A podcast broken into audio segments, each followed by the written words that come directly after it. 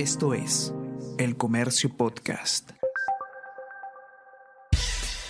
Buenos días, mi nombre es Soine Díaz, periodista del Comercio, y estas son las cinco noticias más importantes de hoy. Jueves 17 de marzo.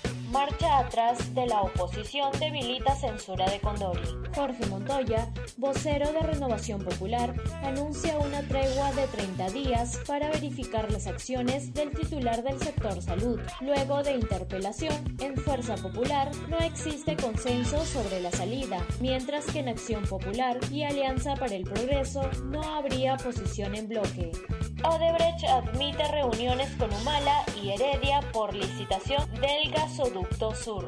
Marcelo Odebrecht, ex directivo de la empresa constructora que firmó un acuerdo de colaboración eficaz con el equipo especial Abajato, brindó ayer su testimonio en Brasil ante los fiscales y una representante de la Procuraduría ad hoc ex CEO de la empresa brasileña, afirma que cuestionó ante el entonces mandatario y su esposa las exigencias que hacía pro inversión.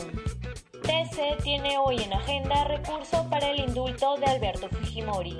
Ernesto Blume está a cargo de ponencia y propondría declarar fundado habeas corpus. Por otro lado, magistrados mantendrían posturas divididas.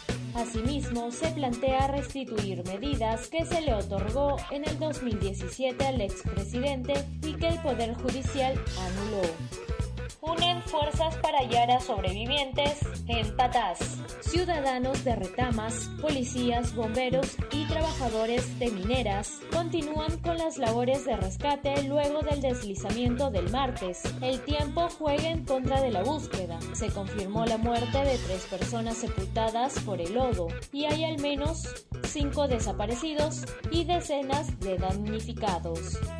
100 casas quedan inhabitables tras 19 sismos y réplicas en Cayoma.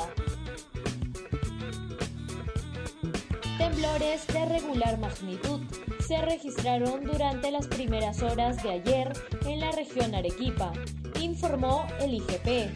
Movimientos consecutivos tienen un origen volcánico. El más fuerte fue de magnitud 5,5.